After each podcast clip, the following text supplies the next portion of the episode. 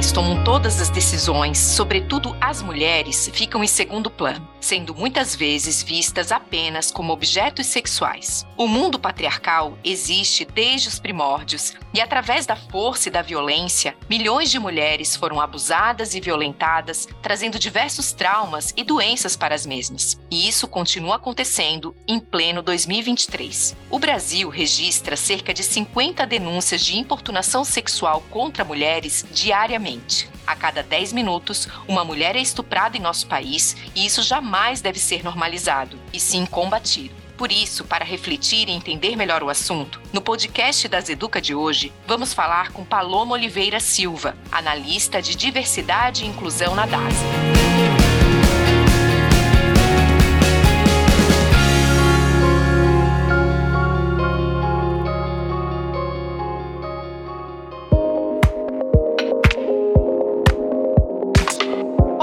Você está ouvindo o podcast das Educa. Temos o propósito de transformar a saúde das pessoas e acreditamos que o aprendizado e o compartilhamento de conteúdo, inovações e estudos sejam fundamentais para a realização deste sonho. Acesse o nosso site daseduca.com.br e conheça a nossa programação. Você pode enviar um e-mail com suas dúvidas e sugestões para dasa.educa@dasa.com.br. Queremos ouvir você para que juntos possamos construir um um novo canal, com o propósito de gerar e fomentar conhecimento para o setor de saúde. Eu sou a doutora Aline Guimarães e você está ouvindo o podcast das Educa.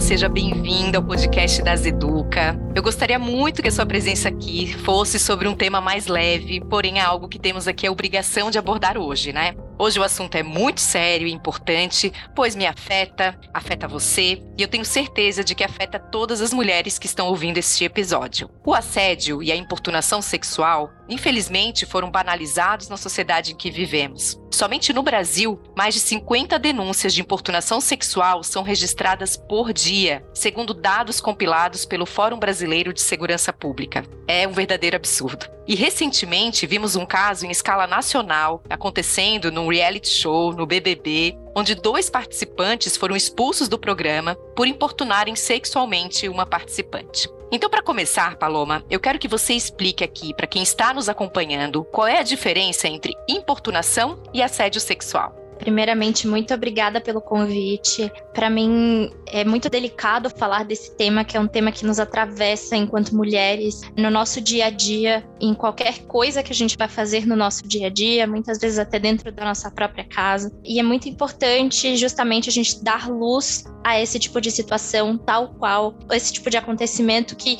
trouxe mais para o debate. Bom, mas antes disso, vamos fazer algumas definições e trazer algumas informações importantes. Quando a gente fala de assédio sexual, a gente está falando de uma relação hierárquica. Então, por exemplo, entre um chefe e um subordinado, né, entre uma liderança religiosa e uma pessoa que não faz parte dessa liderança, por exemplo. E quando a gente fala em relação à pena, né, em relação à punição, digamos assim, para esse tipo de situação, ela é uma punição que ela é um pouco mais leve em detrimento da importância importunação sexual. Então, a pessoa, né, que é acusada desse tipo de ato, ela tem de um a dois anos de, de pena de reclusão. Já a importunação sexual é aquilo que acontece muito mais frequência, né, no nosso dia a dia. Então, por exemplo, a gente pode estar num transporte público e ser assediada, a gente pode estar andando na rua e ser importunada, na verdade. Então, é uma situação que acontece de maneira mais frequente com personagens diferentes, diferente do assédio sexual.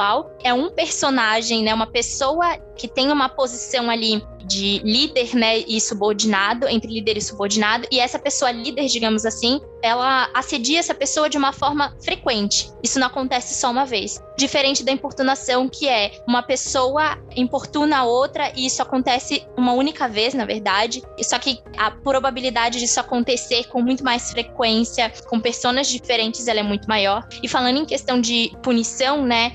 Para importunação sexual, a pena é um pouquinho maior, então a pessoa pode ficar reclusa é, de 1 a 5 anos, tá? Muito bom, Paloma. Acho muito importante a gente deixar claro já de cara essas diferenças, né? Esses conceitos. E outro dado alarmante que eu quero comentar aqui é que, de acordo com o um levantamento feito pela ONG Think Olga, cerca de 99,6% das mulheres já sofreram com algum tipo de assédio na rua, que seria daqui uma importunação, né? E mais de 80% resolvem escolher rotas e até roupas diferentes para tentar fugir de um constrangimento desses, né? Eu imagino que sofrer esse tipo de coisa, ainda mais com uma certa constância, faz um mal enorme para a saúde das mulheres, tanto fisicamente quanto emocionalmente. E aqui, antes até da gente começar, eu estava conversando aqui com uma pessoa da equipe e a gente até comentou entre nós, né? Quem nunca, né? Se a gente sentar numa roda de mulheres e a gente perguntar aqui quem já sofreu algum tipo de assédio ou importunação, é praticamente 100% todo mundo em algum momento já se sentiu importunada ou assediada, né? Então é algo muito alarmante e acaba trazendo esse tipo de consequência, né, física, emocional. As pessoas mudam suas rotinas por conta disso, pensam melhor em relação às roupas, né, que vão vestir, enfim, porque existe esse tabu, essa crença de que ah, a mulher se estava em tal lugar com tal roupa, ela estava aberta a esse tipo de situação. Então, o que que você pode aqui nos contar em relação a isso? Quais as consequências e distúrbios que essas situações podem trazer para as mulheres, Paloma? São dados assim bastante alarmantes. Acho importante deixar um pouco claro a questão de recortes, né? Quando a gente fala de pessoas que têm, né, de mulheres principalmente, que têm mais propensão a vivenciar esse tipo de situação, né? E ontem justamente eu estava numa roda de conversa falando sobre isso, né? Mulheres trans, por exemplo, elas têm uma probabilidade de sofrer assédio muito maior do que uma mulher cis, sabe? E além disso, tem a questão da transfobia muitas vezes, né? São recortes que precisam ser feitas, né? E dado vários contextos, né? Várias questões sociais que envolvem isso, mas algumas das coisas, das consequências, né, que acabam afetando essas mulheres é justamente a questão de saúde mental. Então, de fato, os casos de ansiedade e depressão eles aumentam consideravelmente em mulheres que vivenciam esses tipos de situação, seja assédio ou importunação sexual. Alguns transtornos também podem ser desenvolvidos como transtorno pós-traumático e também não só, muitas vezes a gente só pensa na questão de saúde mental, né? Mas o quanto isso também impacta, por exemplo, nessas mulheres acessarem espaços. Muitas mulheres acabam deixando de acessar espaços, de estarem em espaços que elas costumavam estar de forma constante, justamente por conta por medo de sofrer assédio. Então, acho que eu posso até trazer uma experiência minha. Eu tava voltando da faculdade uma vez e tinha um grupo de homens perto da estação onde eu pegava o trem. E aí eles simplesmente começaram a mexer comigo, assim. Eu entrei na estação em estado de choro e no outro dia, a partir dali, daquele dia em diante, eu mudei a minha rota. Eu passei a fazer um caminho mais longo para voltar para casa, porque eu não queria pensar em passar por esse tipo de situação novamente. E esse outro caminho que eu fazia era um caminho onde tinham mais pessoas, tinha mais movimentação, mas de certa forma, isso alargou o trajeto que eu faria. Então, isso é um dos impactos, né? Foi para mim um dos impactos e é um dos impactos para muitas mulheres. Mulheres podem deixar até de trabalhar por conta disso, por terem medo de sofrerem qualquer tipo de situação nesse sentido, sabe? Então, isso acaba trazendo falta de qualidade de vida para essas pessoas. Então, são consequências que se conectam muito com a questão mental, né, do que essas mulheres acabam pensando quando vão sair na rua, e isso afeta em todo tipo de espaço, em todo tipo de ambiente que ela vai estar, e é um sinal de alerta constante, né? O que gera uma certa exaustão emocional. Perfeito, Paloma, muito bem colocado. Eu me identifiquei muito aí com a tua fala, né? Que realmente a gente tem a liberdade tolhida, né? E a gente até não percebe. Com o tempo, isso vai se tornando tão normal. Assim, eu tô pensando aqui no, na minha rotina, né? Eu faço academia muito perto da minha casa. Mas se eu tenho que ir à noite, eu não vou a pé. Assim, eu penso, não, eu não vou a pé, eu vou pegar o carro, é dois minutos até ali, mas eu fico com receio do que vai acontecer. E a minha vida toda foi assim. Ah, eu fazia o curso de inglês, eu voltava, né, também por um caminho muito mais longo do que poderia ser. E assim, é triste que a gente tenha que normalizar isso. A gente se acostuma com isso, né? Então é uma falta de liberdade que os homens acabam não experimentando, né? Bom, tu falando aqui, só complementando a tua fala em relação a essas consequências, né, e, até psicológicas, que as mulheres que sofrem algum tipo de agressão sexual e algum tipo de assédio, enfim, né, tem uma publicação de 2018 da JAMA Internal Medicine que diz que mulheres que relataram terem sofrido alguma agressão sexual tinham três vezes mais chances de sofrer depressão e duas vezes maior probabilidade de terem ansiedade do que mulheres sem histórico de algum trauma sexual, né? Então, isso é muito importante. Como que tu acredita, Paloma, que deve ser o tratamento para essas mulheres se recuperarem de alguma forma? Eu acredito muito em programas barra projetos de cuidado a vítimas de violência. A gente tem algumas instituições, como por exemplo a Casa da Mulher Brasileira, que é uma instituição que visa né, fazer esse tipo de acolhimento, auxiliar na questões de denúncia né, com relação a essa temática. Eu vejo muito potencial justamente né, nesses projetos mesmo voltados a acolhimento e voltados até mesmo à prevenção. E isso vai muito de uma questão de um trabalho muito multidisciplinar, né, para mulheres que sofreram em algum momento, né, algum tipo de violência, algum tipo de importunação, de assédio, contendo acompanhamento psicológico, consultoria jurídica, muitas vezes até grupos ali de fato, sabe, que auxiliem de fato nessa reinserção, digamos assim, né? Porque de certa forma, como muitas vezes a nossa liberdade ela acaba sendo tolhida, né, como você mesma trouxe, muitas vezes é necessário um trabalho muito intenso para de fato resgatar essa confiança em viver em sociedade que foi perdida. Então, eu acredito muito de fato em projetos e programas voltados com essa finalidade, com essa finalidade de entender essas demandas, de entender essas dores, de entender os impactos que isso causa e fazer esse trabalho de acolhimento e muitas vezes até de prevenção também. E de prevenção eu não digo assim, olha, mulher, você tem que fazer isso, isso, isso, isso, você não pode sair assim, você não pode sair assado. Não, é muito de prevenção no sentido de quando eu vivenciar esse tipo de situação, porque infelizmente não é algo que não vai parar de acontecer de hoje para amanhã, né? Infelizmente, a gente precisa ter mecanismos para lidar com esse tipo de situação. Então, é de fato um trabalho multidisciplinar, orientativo e de acolhimento. Excelente, Paloma. E eu estava pensando aqui também que assim, o quanto que o trabalho preventivo também tem que ser feito voltado para os homens, né? Que acabam sendo aí os maiores agentes desse tipo de situação. Até com toda essa repercussão que teve esse episódio muito recente aí de assédio que caiu na mídia e tal, eu vi uma, reportagem, né, uma, uma advogada, eu acho que falando do quão importante é a gente falar sobre consentimento, né? Porque muitas vezes o consentimento ele não é algo claro, nem sempre ele vai vir assim com o não ou às vezes assim é um,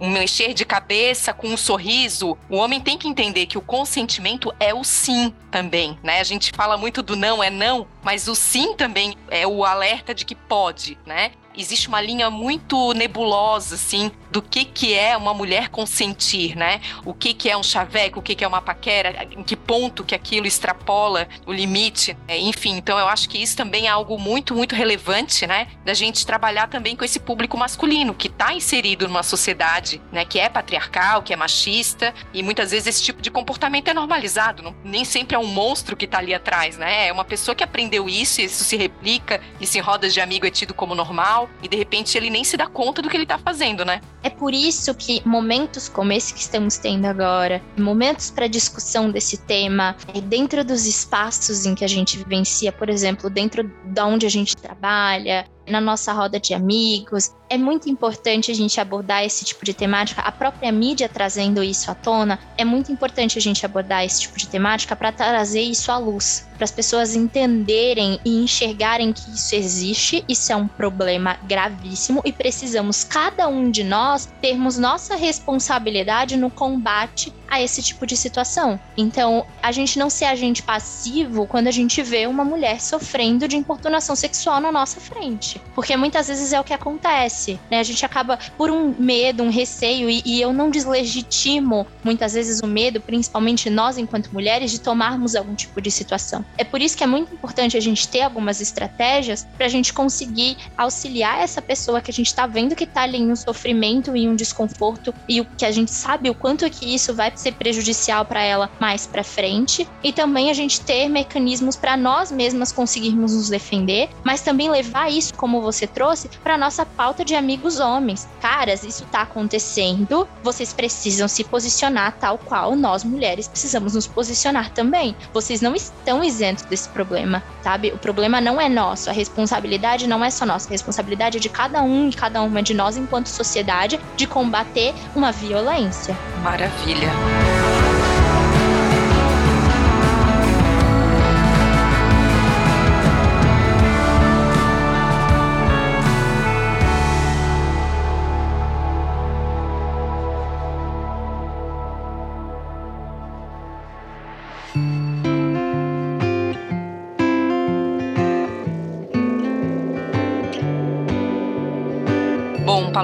outro ponto aqui que eu acho bem importante da gente trazer é que mesmo hoje, com tantos canais de denúncias, muitas mulheres ainda optam por se manterem caladas. Isso se dá por várias razões, como vergonha, um sentimento de culpa, a falta de apoio, o medo de represálias, o medo de serem maltratadas, entre muitas outras razões, né? Por que, que é importante fazer essa denúncia e quais os meios para que essas mulheres possam fazer isso com segurança? Como eu comentei anteriormente, é muito importante que nós falemos. Nós precisamos trazer isso à luz, nós precisamos dar visibilidade para um sofrimento que é diário, que é constante. Porque o problema, ele não existe se ele não é comunicado. Então, mais uma vez, não deslegitimo o fato de muitas mulheres terem medo, porque muitas vezes até nos órgãos que são responsáveis por nos acolherem, acabam não nos acolhendo da forma que deveria ser. Mas ainda assim, a gente não pode deixar de denunciar, porque a gente precisa dar visibilidade para isso, para serem criados mecanismos maiores mesmo, né? Não só a nossa individualidade, mas como eu disse, programas, projetos, possibilidades em termos tanto das responsabilidades ali das gestões mesmo, porque isso é um problema público,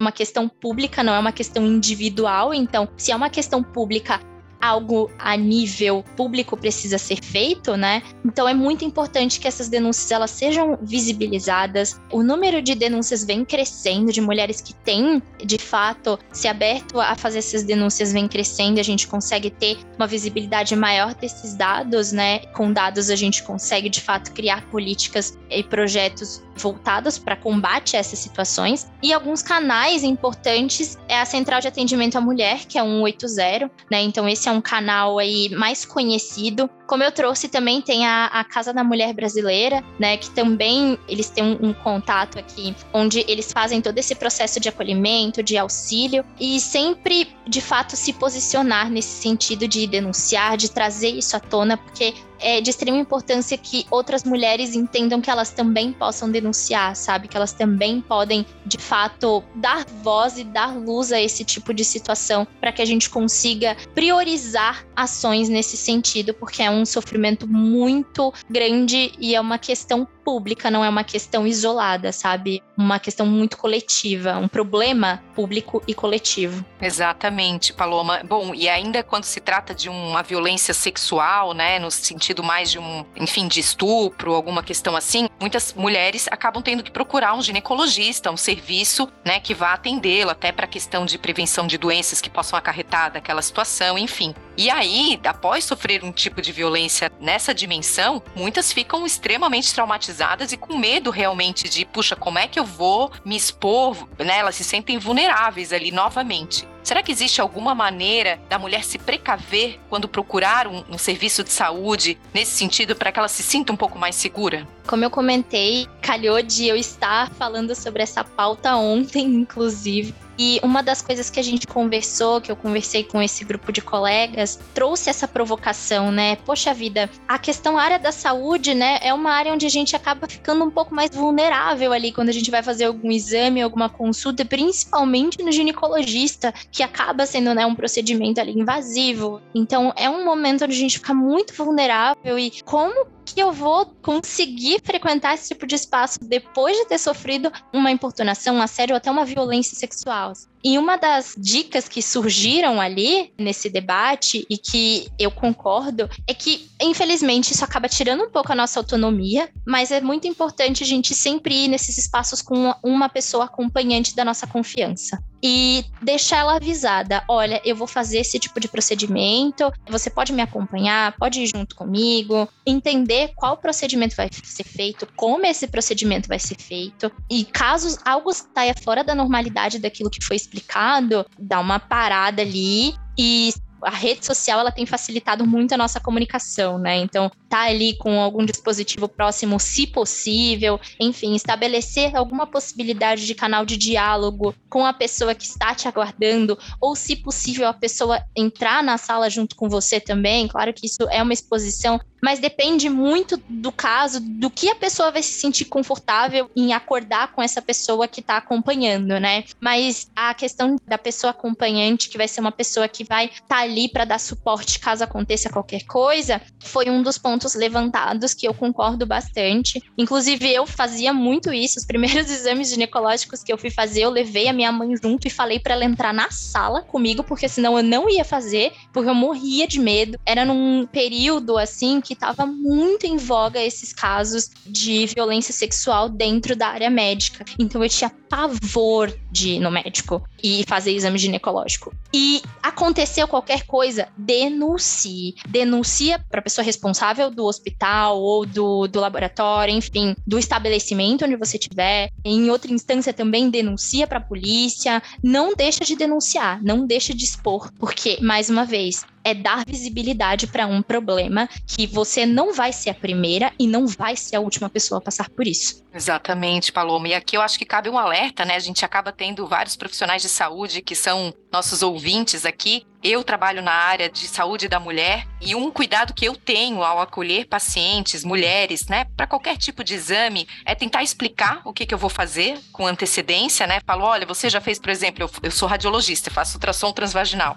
Antes de fazer um ultrassom, você já fez alguma vez? Eu explico cada passo do que eu vou fazer. Eu acho que isso também é uma responsabilidade nossa, como profissionais de saúde, trazer essa segurança, explicar, antecipar para a paciente o que, que ela vai passar. Porque o médico acaba sendo, né, o profissional de saúde, um profissional de extrema confiança das mulheres, dos pacientes em geral. O que a gente falar para eles fazerem, eles vão acabar fazendo, sem pensar até muito assim. Então eu acho que cabe sim esse alerta, inclusive para os profissionais, para que a gente tenha esse cuidado, né, esse respeito pelo corpo que a gente vai examinar. Então fica aqui essa provocação. Bom, Paloma, e quais são os melhores métodos para a gente combater a violência sexual, além de tudo isso que a gente já está falando aqui? Bom, nesse caso nós temos duas condições, né? Infelizmente, a condição de vítima de uma violência ou a condição de espectador ou espectadora. Eu vou trazer esses dois cenários, na verdade, para também já começar a instruir a como a gente consegue lidar com esse tipo de situação, no nosso caso, quando a gente for vítima desse tipo de violência, né? É sempre importante a gente entender que, primeiro, né, eu acho muito importante deixar claro que a culpa não é nossa de estarmos sofrendo violência. A culpa não é nossa, a responsabilidade não é nossa de sermos violentados, dos nossos corpos serem abusados, da nossa individualidade ser invadida. Então é muito importante que a gente confie no nosso instinto de não existe uma resposta certa para um, uma reação certa quando a gente for vítima de algum tipo de violência, de importunação, de assédio, o que quer que seja.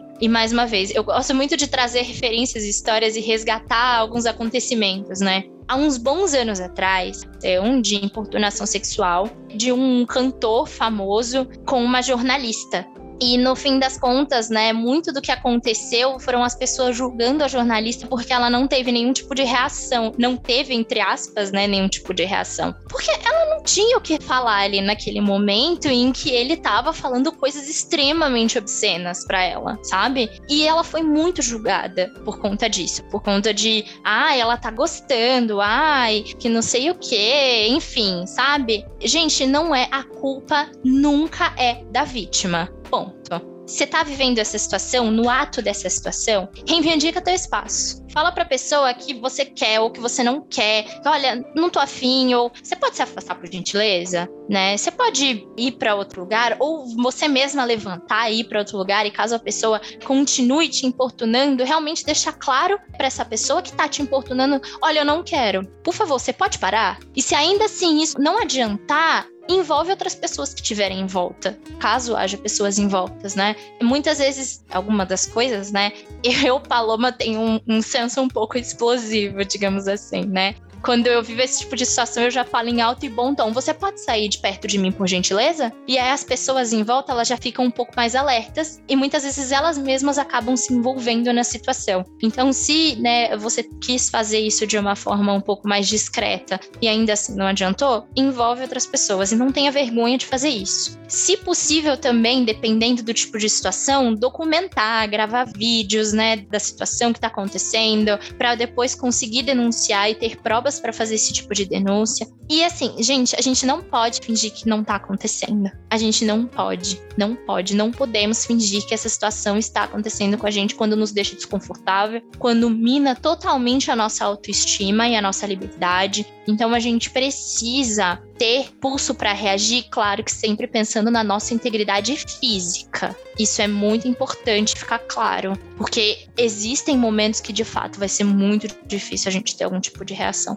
Mas existem momentos que a gente tem possibilidade sim de reagir e a gente acaba não fazendo por medo, principalmente por medo do que as pessoas em volta vão pensar. Então é muito importante que a gente tenha essa segurança de conseguir reagir, de conseguir se afastar dessa pessoa, tá fazendo isso, de conseguir mais uma vez, bato na tecla da denúncia, dependendo da situação ali, principalmente em situação de assédio, que voltando à definição, é o assédio é algo que ocorre entre um subordinado e uma pessoa líder.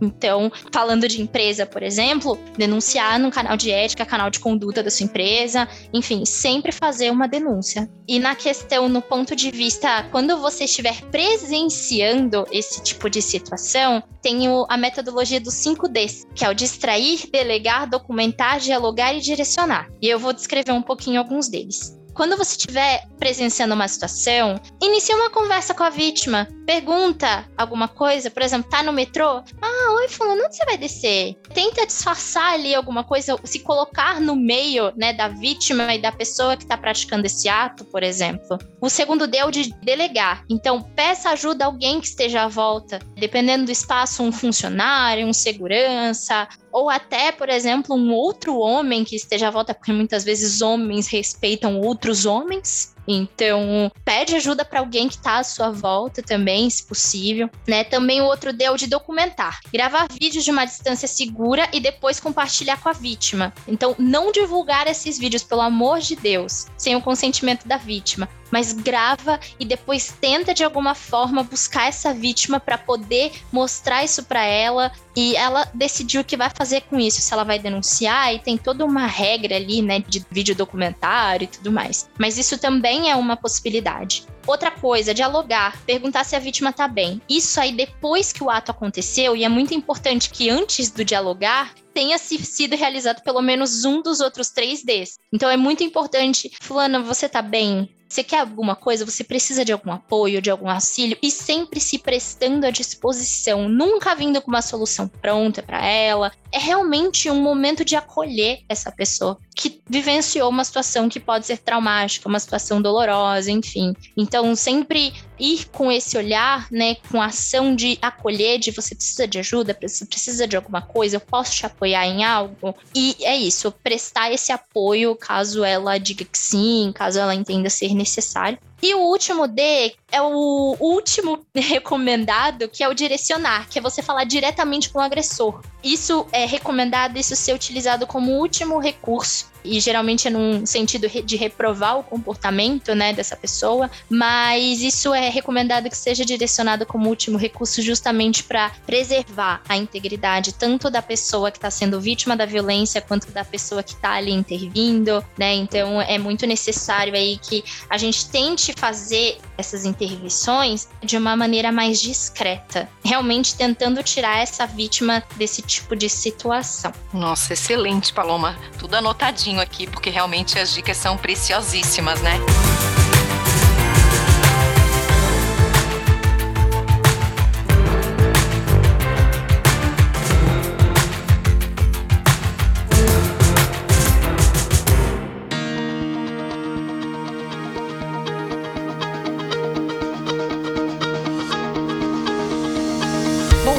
Acho que também seria importante a gente trazer aqui que tem uma situação que é relação, né? Às vezes num relacionamento, porque a gente fala muito assim de assédio no ambiente de trabalho, assédio na rua, né, com um estranho, mas muitas vezes isso acontece dentro de casa, com o namorado, com o marido, enfim. Então aqui eu acho que também é importante a gente trazer, porque numa sociedade mais machista, patriarcal, é como se casou, autorizou, né? Então assim, o corpo da mulher continua sendo dela, as escolhas continuam sendo dela, não é porque estamos num relacionamento que as coisas acontecem sem o seu consentimento. O consentimento continua sendo necessário. E eu acho que isso também é um ponto importante para a gente falar aqui. Não é um sinal verde para toda e qualquer vontade, né? Gostaria que tu comentasse aqui também um pouquinho sobre isso. Muitas vezes a violência acontece dentro da própria casa, com o próprio cônjuge, né? E aí vem muito, né, de uma relação patriarcal que existe de que o homem ele tem um poder sobre o corpo da mulher, isso falando de uma relação heterossexual, né? De que o homem tem uma dominância sobre o corpo da mulher e que ela tem que estar disposta a servi-lo a hora que ele quiser, é no momento que ele quiser, ela não pode recusar, ela tem que estar sempre afim de ter uma relação sexual com ele, é porque afinal de contas eu sou o seu marido, né? Então, isso também é algo que precisamos deixar muito as mulheres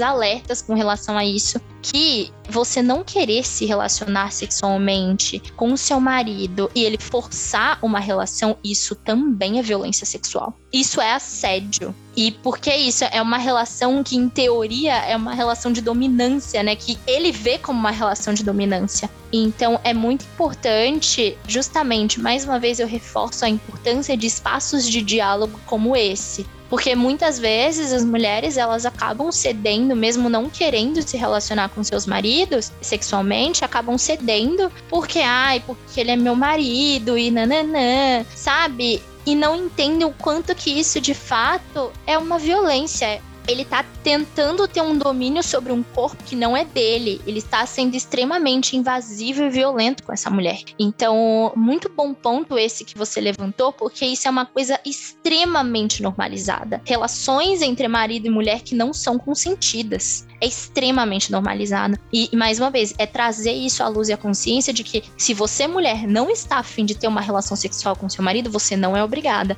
E se caso ele tentar forçar alguma coisa, você precisa denunciar também. Exatamente. Isso é uma violência excelente, viu, Paloma? E outro local aqui que, infelizmente, muitas mulheres sofrem assédio é no local de trabalho, né? Isso, infelizmente, é um mal endêmico aqui no Brasil, né? Eu acredito que no mundo, já que as mulheres muitas vezes não são vistas nesses ambientes como profissionais. As coisas acabam se confundindo, né? Muitas dessas mulheres, elas nem percebem que estão sendo assediadas. Muitas vezes é tão normalizado que aquilo ali elas não, não encaram como algo que está ultrapassando algum limite. Existe uma pesquisa que foi feita pelo Instituto Patrícia Galvão, junto com o Instituto Locomotiva, mostrando que, quando perguntadas se já sofreram algum tipo de assédio no trabalho, somente 36% das mulheres afirmaram que sim. Porém, quando são apresentadas algumas situações de violência e importunação, esse número acaba subindo para 76%. Então, elas começam a identificar: peraí, isso aqui é violência? Ah, isso já aconteceu comigo. Então, é um número alarmante também. E aqui eu quero te perguntar: tu acreditas que depois de tantos anos sofrendo com isso, algumas coisas se normalizaram a ponto de que as mulheres não percebem? O que, que tu achas que a gente tem que fazer né, em relação a isso? Trazer mais debates aqui a respeito do tema, acredito que seja um caminho. O que, que a gente pode fazer, Paloma? Olha, o ponto principal aqui, mais uma vez a gente volta, né, naquela questão da relação de poder, mas entre colegas também isso é muito comum. E muitas vezes as pessoas acham, né, tem a, a sensação de que assédio é a pessoa simplesmente só violentar ali, tocar em algum órgão genital e tal e tudo mais. Mas um abraço que a pessoa te dá de uma forma que não é consentida por você, isso é um assédio. Isso é um assédio barra importunação, dependendo do contexto. Então é muito importante, mais uma vez, esse debate e essa discussão e a apresentação dessas situações mesmo e o que essas situações causam nessas mulheres. Porque muitas vezes, por exemplo, chega um colega e fica te tocando, fica te abraçando, fica não sei o quê, sem o seu consentimento, te deixando desconfortável, e aí você para de frequentar um espaço porque não quer estar na presença desse colega que está te importunando poxa, você está sendo privada de frequentar um espaço por uma pessoa que está sendo extremamente invasiva com você. Então, existem, mais uma vez, é, trazer à luz situações corriqueiras do dia a dia, o quanto elas podem ser geradoras de violências, geradoras de traumas, e o quanto elas podem ir minando nossa autoconfiança, elas podem ir minando a nossa liberdade de ir e vir dentro desses espaços, dos espaços de trabalho. Ela pode ir minando também a nossa capacidade profissional, porque a todo momento a gente vai pensando assim: ai, meu Deus, eu tô me sentindo angustiada, tô me sentindo mal de estar num espaço com essa pessoa, com determinada pessoa, e isso vai fazendo com que essa pessoa não tenha capacidade nem condições psicológicas de exercer as funções e atividades dela dentro desse ambiente de trabalho trabalho, tirando completamente a autonomia e a liberdade de ir e vir dessa pessoa. Então é muito importante que a gente crie, mais uma vez, espaços de diálogo dentro das instituições, né, dentro do trabalho, para falar abertamente sobre assédio. A gente precisa falar de forma aberta sobre isso. E mais uma vez também reforço a questão de uma criação de um programa de acolhimento a pessoas, a mulheres que são vítimas desse tipo de situação. É um aparato interno, né, institucional muito importante, muito forte para poder acolher essas mulheres e poderem auxiliá-las a lidar com esse tipo de questão que, infelizmente, é muito corriqueira e é muito comum, mas a gente não pode normalizar isso. A gente precisa trazer para a mesa, colocar na mesa que isso acontece e como que a gente faz para combater isso. A gente tem políticas, por exemplo, dentro das empresas que combatam esse tipo de situação quando chega algum tipo de denúncia nesse sentido, porque não adianta também a gente denunciar e nada ser feito, nenhuma punição Exato. ser feita, nenhuma investigação ser realizada. Então também não adianta a gente incentivar mulheres, denunciem, abrem canais de conduta, canais de ética, e aí, depois? O que, que foi feito nessa denúncia? Como que essa mulher vai ser amparada? Porque são duas coisas. Primeiro, o amparo dessa mulher. Segundo, a punição para essa pessoa assediadora. Uhum. É muito importante, de fato, termos um sistema de denúncia que funcione, um sistema de acolhimento e rodas de conversa, de acolhimento, de conhecimento, de letramento constantes sobre o tema. E quando eu falo rodas de acolhimento, é muito de mulheres para outras mulheres sabe? Onde elas se sintam de fato livres para poder contar determinadas situações que fizeram ela se sentir mal, sem ela ouvir que, ah, não, não foi assim, que é, não, não é assim, sabe? Eu acho que você tá exagerando, eu acho que é mimimi. É, ou era brincadeira, também não é incomum, era... né? Isso que é duro, né? Então, às vezes, vem disfarçado de brincadeira as situações, né? Bom, Paloma, e diante de tudo isso que a gente falou, tu acreditas em uma solução? Como que a gente faz para que os nossos meninos, essas crianças de hoje, não reproduzam esse tipo de comportamento, Paloma? Olha, eu acho que é um, uma questão muito difícil, assim, se alguém souber responder isso, parabéns, tá bom? Mas é muito importante justamente como a nossa sociedade ela é estruturada, né, em um modelo patriarcal, onde os homens acham que têm direito sobre os corpos das mulheres, é muito importante que as crianças desde pequenas aprendam que não é assim que a banda toca. Não é assim que a coisa funciona, sabe? Então, da criação dessas crianças é justamente cortar esse machismo enraizado, porque esse tipo de conduta é fruto também dessa sociedade patriarcal, dessa sociedade extremamente machista, né? Então, é muito importante que as crianças elas sejam criadas, né, nesse modelo já cortando pela raiz todo esse pensamento e visão machista e visão de que os homens têm poder e dominância sobre os corpos de outras mulheres. É importante desde criança entender que você não tem direito de tocar na sua coleguinha sem o consentimento dela. Você não tem esse direito, sabe? Então, se vocês não são amiguinhos, nada disso, você mesmo que vocês sejam amiguinhos, sabe? Você não tem direito de tocar no corpo de uma menina, da sua amiguinha, se não há esse consentimento dela, sabe? Então é muito importante já ensinar para as nossas crianças o que é consentimento, o que é permitido. E para as nossas meninas também ensinar para elas essa questão de até onde vai a liberdade do toque, né? Tanto dos colegas, mas também de um adulto. Eu vi um Exato. vídeo muito legal de uma professora ensinando sobre essa questão de violência sexual para crianças. Ela colocava umas plaquinhas com cores no corpo, né, das crianças e, por exemplo, assim, ah, o verdinho colocava o verdinho no ombro. Ah, no ombro pode tocar. Colocava o amarelinho na barriga. Opa, barriga é sinal amarelo, barriga é sinal amarelo. Então, é muito legal o quanto esses ensinamentos, né, já vão trazendo para as crianças essa noção de violência sexual e de até onde pode ir o toque de uma pessoa, né? Exato, Paloma. E sabe que eu estava me identificando aqui. Eu tenho uma filha de 7 anos. Não lembro exatamente se era um aniversário ou uma recreação, enfim. E eu, eu tenho essas conversas com ela, né? Talvez não tão assim, de forma tão lúdica. Eu acho que eu acabei sendo um pouco mais direta, assim, de filha, olha, se for para ir no banheiro, tu vê se tem uma moça para te levar. Se alguém quiser ver ali as tuas intimidades, isso aqui não pode mostrar. E ela foi me ouvindo, assim. Chegou num momento que ela assim, eu falei, ninguém pode tocar aqui, isso aqui é teu e tal. Ela, mãe, mas mas quem quer querer fazer isso? Com uma cara de estranhamento, né?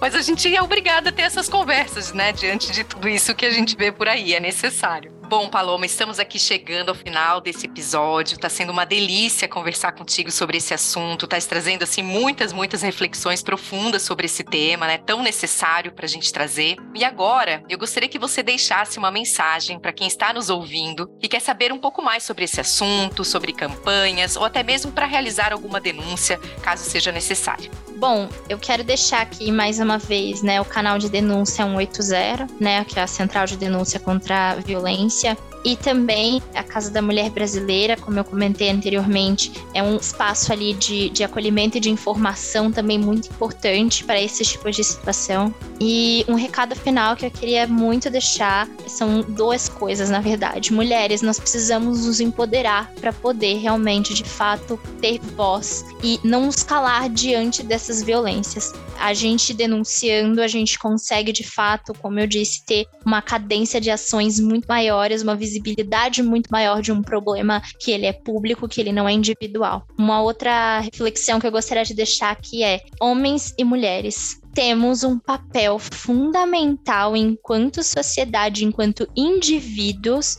no rompimento dessa estrutura. Precisamos pensar no nosso papel individual em relação ao combate a assédio. A nós não podemos nos calar também diante de uma situação em que estamos vendo um assédio ou uma importunação sexual acontecendo na nossa frente a gente precisa se posicionar. E além disso, também estar em fóruns aprendendo sobre essas questões, entendendo esse lugar que muitas vezes nós mulheres ocupamos de medo, de receio de estar em determinados espaços que são mais suscetíveis à violência. Então precisamos de fato trazer esse tema à luz e cada um e uma de nós nos responsabilizar pelas nossas ações, pelas nossas atitudes ou omissões em relação a esses casos. Então é muito importante termos clareza da nossa responsabilidade individual no combate ao assédio. Nossa, Paloma, lindo, lindo. Muito obrigada. Sinta-se abraçada. Pena que a gente não tá pertinho. obrigada mesmo, foi excelente. Adorei bate-papo contigo, adorei te conhecer. Obrigada mais uma vez pelo convite. É muito triste a gente ter que estar tá tratando esse tema, mas como eu disse, é importante trazer ele à luz. Então, vamos disseminar cada vez mais conteúdos, cada vez mais debates em relação a esse tema, para que tenhamos cada vez um futuro melhor e com menos situações recorrentes como essa.